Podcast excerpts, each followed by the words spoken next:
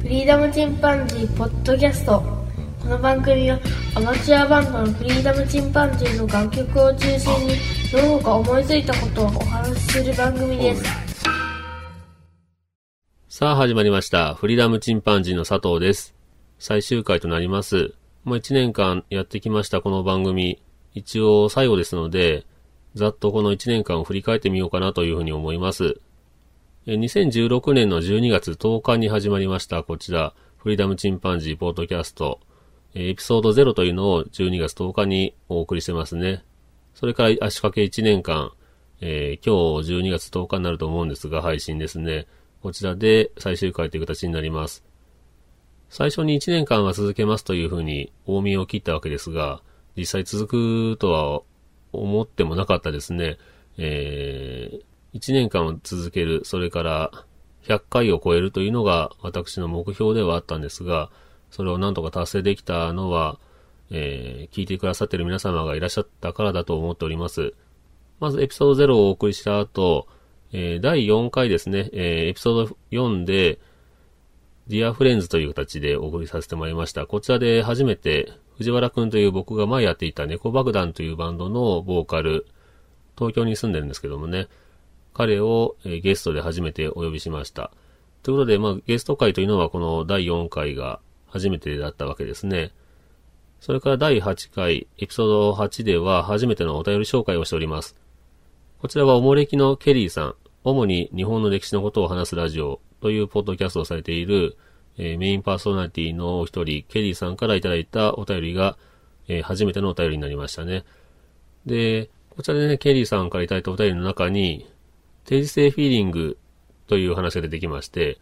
これはケリーさんが定時性フィーリングを第1回から聞いているというヘビーリスナーだということで、この定時性フィーリングというのは私の弟が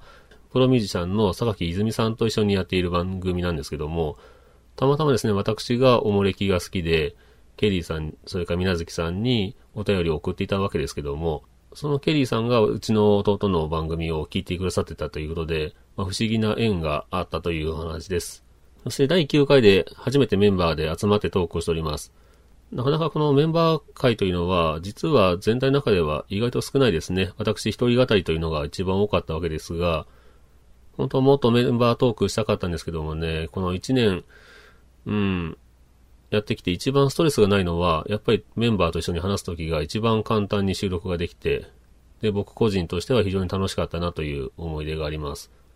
やっぱりあの、一人語りというのはなかなかに力がいりますからね。特に私なんかそんなに上手に喋れる方ではないので、話していて非常に、うーん、これでいいのかなとかですね。うん、アイジスも打ってもらえませんし、話が盛り上がらないと言いますかね、こういった部分がありますので、もっとメンバーと話をしたかったなというのは正直ありますが、まあ今後は番組、まあ終了後はね、また普通に楽しんで一緒に話したり音楽をやったりしようかなというふうには思ってますけども、えー、それから11ですね。エピソード11で狂犬先生をお呼びしました。これはあの、定時性フィーリングに出ているうちの弟の息子ですね。僕の甥っ子になりますけども、まだね、赤ちゃん語を喋っている、この、狂犬先生と呼ばれてるね、番組内で、えー呼ばれてる僕の甥っ子と収録をしました。もうね、あの、甥っ子も普通に言葉を喋るようになってきてますので、本当に1年間で、これだけ子供は成長するかなという気はしますよね。それから、エピソード13で、えーダゲな時間がこの頃にちょうど終わっております。で、私はダゲな時間ロスに入ってますね。えーポッドキャスト僕好きでいろいろ聞いてたんですが、その中で、やっぱりあのー大々ダゲな時間という番組は大きい影響ありましたね。あの、僕もポッドキャストやってみたいなと思ったきっかけの一つです。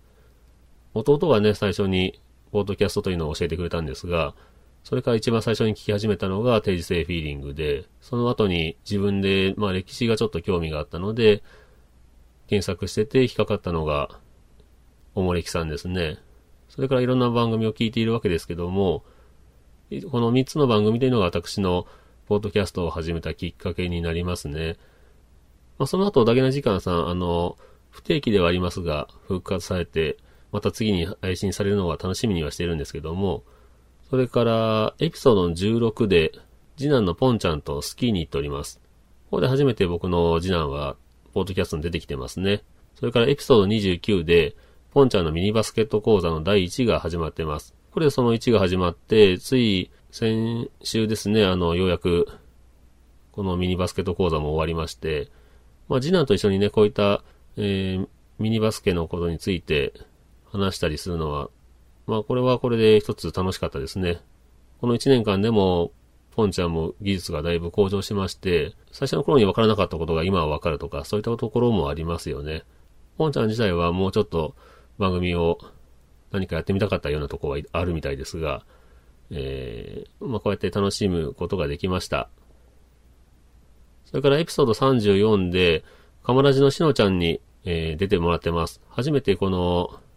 メインパーソナリティをしているポッドキャスターをお呼びできましたね。しのちゃんは本当にね、愛に溢れる男で、僕はもうテンション上がってしまって、だいぶあの、早口になってますね。この回、ちょっと、録音環境も悪くて、聞きにくいかもしれませんが、ぜひ、カムラジのしのちゃんとのお話をね、聞いていただきたいなと思います。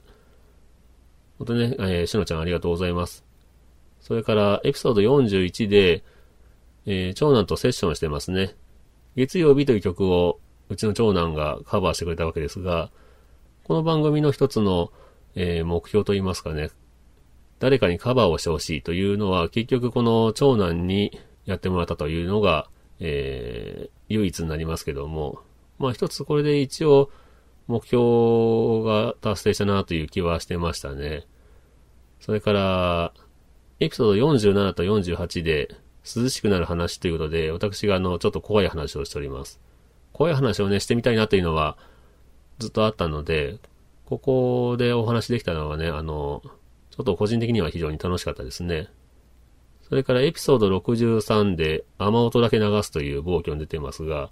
これはあの完全にしのちゃんの、えー影響を受けてますね。何か環境音だけでエピソードにしてしまおうというのがありましたので、これやってみました。それからエピソード67、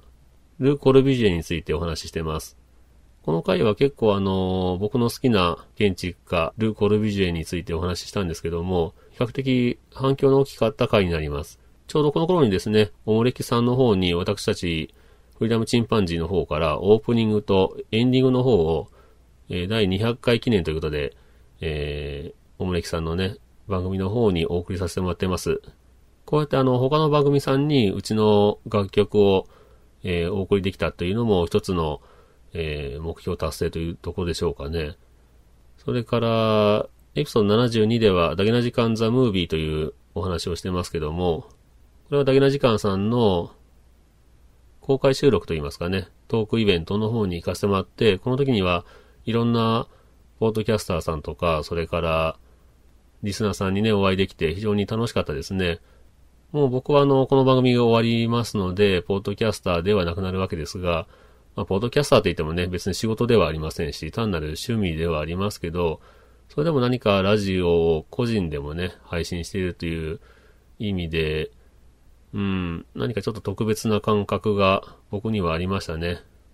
ちょっと自分はもうポードキャスターではなくなるというのは寂しい気もしますが、まあこれからは一視聴者としてね、いろんな番組を聞いていきたいなと思います。それからエピソード76で僕らは海へという話をしてます。これは僕の好きな本、僕らは海へという那須正元さんの本をご紹介しましたが、本を紹介してね、あの、何人かの方、実際に購入して読んでいただきました。まあ、その感想なんかもいただきまして非常に嬉しかったですね。うん。僕の好きな音楽とか、本とか映画とか、そういったものをご紹介して、実際面白いかどうかもわからないのに買ってくれるというね、あの、いうのは非常に嬉しかったですね。えそれからエピソード82。これね、シンジ君が、えー僕らの旅は続くという歌詞を送ってもらいまして、でその歌詞についてね、いろいろお話ししています。そしてあの、作曲を地味に続けていたわけですが、ようやくここで、えーエピソード82の後にですね、僕らの旅は続くという曲を配信することができました。えっ、と、これは、誰かに歌詞を送っていただいて、その歌詞に、うちのバンドで曲を作るという、えー番組の中での目標ではありましたので、これは本当に嬉しかったですね。この番組があったから生まれた曲というのは、この曲になります。本当に、シンジ君には感謝しております。素敵なね、歌詞をいただいたので、素敵な曲ができました。ぜひ、まだ聴いてないという方は、聞いてみていただきたいですね。そして、エピソードの、えー、第100回で、レオナルド・ダ・ヴィンチについてお話してます。ちょうどね、その後、えー、11月17日ですが、ダ・ヴィンチのね、幻の絵が508億円で売れたとか、そういったあの、話題なんかもありましたので、うん、ちょうど世間にね、うまいことリンクしたなという気はしてますね。で、エピソード105の頃には音楽を、えー、匿名希望さんから送っていただいています。オリジナルで作った音楽を送っていただきまして、こちらをお便り紹介のバックに流させてもらってますね。うん、本当にね、あの、他のアマチュアミュージシャンの方から音楽を送っていただくというのも、これもまた目標だったので、とても嬉しかったですね。そして、エピソード109で、ホノルルゾンビストリーツというバンドの曲を紹介させてもらってます。こちらはあの、リスナーさんからね、あの、こんなバンドあります。ぜひ、えー、番組の中で流させてもらったらどうですかという話をいただきまして、で、コンタクト取りまして、承諾していただいたので流させてもらいました。本当にクオリティの高いね、曲を作ってらっしゃいますよね。こういったアマチュアミュージシャンの方とちょっと繋がりたいというのもありましたので、また一つ達成したなという気はしてます。そしてエピソードの111回で、ミュージシャンの榊泉さん、そして弟の渡るに番組に出ていただきました。定時性フィーリングという、もともと弟が榊泉さんとやっているポッドキャスト。このポッドキャストを弟から勧められて初めて僕はポッドキャストの存在を知りましたし、このアマチュアバンドのね、番組に武道館をね、いっぱいにしたような一流のね、プロミュージシャンに出てもらえるというのは、これはちょっと思ってもみなかったことですね。ちょうど一番最初にエピソード8で、おもれきのケリーさんからいただいた、いつかその、定時性フィーリングと、フリーダムチンパンジーポートキャストのコラボがあったら面白いなというふうなことを言っていただいてたので、まあ、ここで長い、ほぼ1年の月日を経て、実際にそれが実現しましたので、これも番組としては非常に嬉しいことでした。こうやってあの振り返ってみますと、やっぱりあの、1年間通してやってみたいなと思ってることは全部達成することができました。うん。最初の頃はあの、12月のね、いつ頃か、まあ、クリスマスぐらいまで配信しようかなとか、えー、大晦日まで配信しようかなとか、そのふうに思ってはいたんですが、やっぱりあの、ぴったり1年間、12月10日で、えー、最終回、今日終えようと思ったのは、やっぱりある程度この1年間で目標を達成できたという、その、達成感ですね、がもうあるというところもありますかね。そして何よりこの、こんな番組をね、聞いていただいて、お便りまで送ってくださるという方がいらっしゃって、この番組終了も惜しんでくださるような方が、えー、まあ自分でファンというのはなんですが、えー、ファンになってくださったような方がいらっしゃったというのが僕はこの1年間やってきて一番嬉しかったことになります。リクエストいただいてね、まだお話できなかったことなんかもありますよね。あの、高校時代の写真部の話をしてくださいとかね、えー、星の話をまたしてくださいというふうに言われてはいたんですが、まあ、そうですね、あの、まあ、高校時代の写真部の話を、まあ、ちょろっとしますと、そうですね、僕は写真部になんとなく入って、と言いますかね、あの、自分のクラスの担任の先生が写真部だったわけですね。それで、もうその時点で先輩が1人しかいませんでして、3年生1人、2年生0人という状態でしたので、まあ風前の灯火だったわけです。で、名前だけでも貸してくれないかというので、部室の方に、あ、いいですよという気軽に行ったら、まあ、いい先輩がいらっしゃいまして、その一人の先輩と1年間ですね、えー、過ごすうちに、まあ、写真のことが好きになったわけですね。僕は2年生の時には、全国大会に行ける切符を手にしました。えー、これは文系の部活動の甲子園と言ってもいいですかね。まだ写真甲子園というのは、この頃はやっていませんでしたので、写真部が全国大会に行こうと思うと、全国高校総合文化祭という、えー、こちらに出場できるかどうかというのが一つあったわけですが、岡山のその高校写真部が、まあ一堂に集まって、プロの写真家に、まあ選んでもらうわけですが、この時は僕は、まあ入選佳作、それから特選、推薦と、まあ全ての賞を総なめすることができました。それで全国大会に行きましたね。全国大会でも、また有名な写真家の方に、まあ、すごく気になる写真というので、僕の作品を取り上げてもらいました。なんでこんな写真撮ったのなんていう話をされましたけどもね。これはあの、僕がバケツをね、頭から被って、えー、落書きだらけになってる学校の廊下で撮影をしたわけですけども、まあ、高校の写真っていうとね、大体青春的な写真が多いんですよね。これは求められるイメージが高校生イコール青春ということで、スポーツとかね、それから恋愛、まあそういった爽やかな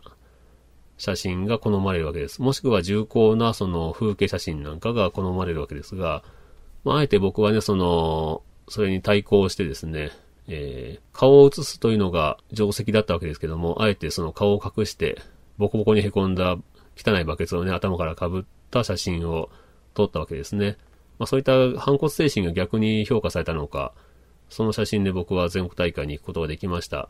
まあそんな感じでね、あの、高校3年間は非常に写真楽しみましたね。大学でも僕は写真史を研究したり、写真に対しての論文を書いたりしましたので、卒論でも。まあそういう意味では僕は本当に写真が大好きで、うん、高校3年間っていうのは特別な思い出がありますね。もうその部活動は、えー、後年ね、私が学校に行ってみましたら廃部になっていたわけですけども、これももう時代の流れですね。デジタル写真になってきましたので、写真部は僕の頃は銀塩写真といって、えー、自分で写真をね、撮ったら自分で現像して紙に焼くということをしてたんですけども、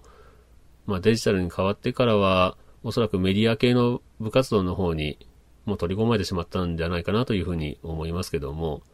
まあ、ここでちょっとまあ、こういった感じで、えー、お話しさせてもらいました。これであの、まあ、そんなところですね。僕の高校の写真部のお話というのは。えっ、ー、と、あ、そうだ、あの、僕の父の話をするのを忘れていました。僕の声の秘密と言いますか、僕の父親というのは非常に変わった人でして、いろんな職種を転々とする人でした。新聞記者もやってましたし、雑誌の記者、雑誌編集者、テレビ局でアナウンサーもしてましたし、ラジオ局で喋ったりとか、小さな FM 局の経営者でもありましたね。他には、NHK の BS に、えっ、ー、と、タレントさんと一緒に出たりとか、そんなこともしてましたので、まあ、地方のね、人ですからね、全然、その有名人でも何でもないんですけど、それでもあの、文章を書いたりとか、それから、海外にね、あちこち行ったりとか、うん、まあ、喋るのが仕事の、まあ、プロだったわけです。なので、そんな父親からね、僕は小さい頃から、もっと滑舌よく喋れとかね、えー、お前の声がこもってるとか、そんなことをしょっちゅう言われてたので、かえってあの僕はコンプレックスになりまして、喋るのが苦手になってしまったんですね。そんな僕が、その喋るという、まあ、コンプレックスの部分しか使えないような番組を、まあ、このポードキャストというアプリで始めて、全然自信なかったんですけど、このエピソードの1から3ぐらい聞いていただくとわかるんですけど、どう喋っていいのか全然わかんなくて、で、まあ回を追うごとにまあなんとなくちょっと声を張ればいいのかなとか、いう感じで喋っていったらですね、あの、意外と僕の声がいい声だなんて言ってくださる方もいらっしゃって、うん、当然あの、僕の声が嫌いな方もいらっしゃるとは思うんですけど、それもね、あの、この1年通してきたことで、そう言っていただいたことで、僕は随分と自信をもらいました。それは本当にこの1年間番組をやってきたことで、えー、得られた自信ですので、これは本当に、ポッドキャストやってよかったなという一つになりますね。うん、本当にありがたいことです。えー、聞いていただいた方には本当に感謝ですね。この番組、えっ、ー、と、始めてから、うん、リスナーさんはどんどん増えてきました。あの、iTunes では10位、他のポッドキャスト系のアプリだと、えー、9位まで、カテゴリーですけどね、あの、ランキングも入ったというのは、本当に嬉しいことでしたね。聞いてくださる方が増えて。で、この増えていったきっかけというのはやっぱり、えー、ポッドキャストを広めてくださってるね、あの、アマンさんという方から、えー、ツイッター上でフォローしていただいて、で、ツイッター上で僕の番組アップしましたというふうにツイートするたびにですね、コメントもいただいて、それからリツイートしていただいたりしてね、あの、随分と周りに紹介してくださいました。それから、オルネポさんという新しく始まったポッドキャストをご紹介するような番組、こちらの方にアマンさんから紹介していただきまして、それでまた聞いていただける方がぐっと増えましたね。本当に誰も聞いてもらえなければ、1年間も続くはずはなかったので、そういった意味ではね、本当に、うん、助けていただきました。アマンさんにも本当に感謝しています。ありがとうございます。それでは最後に一曲お送りしてお別れの挨拶とさせてもらいたいと思います。フリダムチンパンジーの曲で、うまくいくように、皆様のね、今後もうまくいくようにお祈りしております。それではお聴きください。うまくいくように。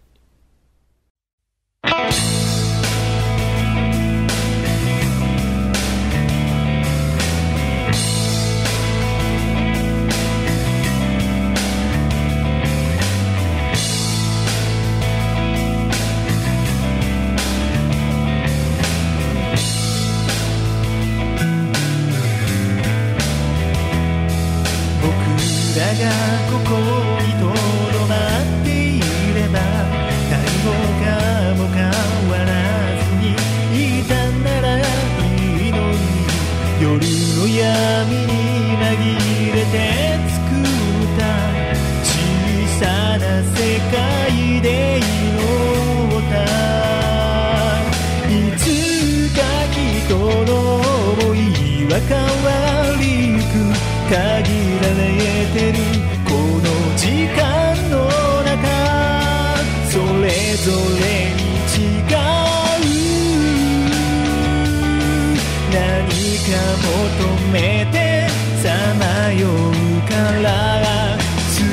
手がうまくいく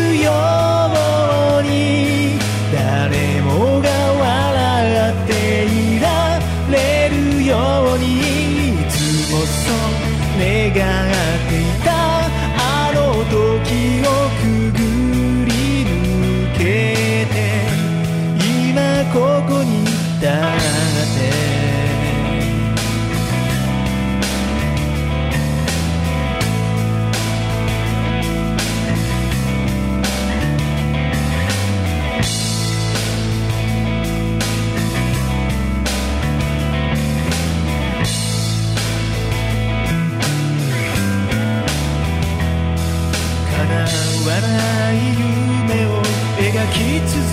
けて砕け散りながら僕らは進んでゆく。そしてずっと探してた。大切なものはただ信じ合う心だった。いつか僕らはていくけどこの想いだけはここにとどまって足元に散らばってうつむいていたら見えるように全てがうまくいくよ。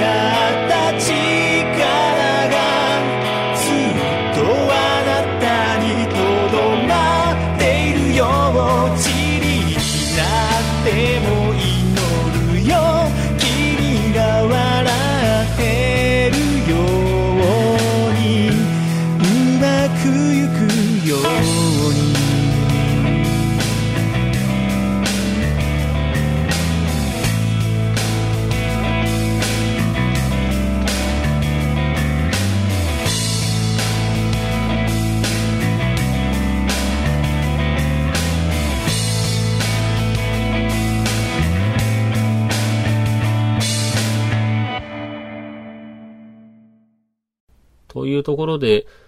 もう最終回、うん、語り尽くしましたかね。一年間振り返りまして、本当に、えー、聞いてくださった皆様、本当にありがとうございました。お便りを送ってくださった方、それから、まあ、お便りを送らないにしても、その、聞いてくださった方、本当にありがとうございました。おかげさまで1年間、なんとか配信することができました。もう、ポッドキャストでお会いするということはもうないんですけども、いろんな面白いポッドキャストありますからね、皆さんまたいろんな番組を聞いてみてください。いろんなポッドキャスターの方にも、えー、交流させてもらって、えー、それも本当に楽しかったこの1年間でしたね。ポッドキャストをお送りされている皆様は、えー、ぜひこれからもね、頑張って配信を続けていただきたいなと思います。それでは皆様の、えー、ご多幸とご健康をお祈りしております。1年間ありがとうございました。さようなら。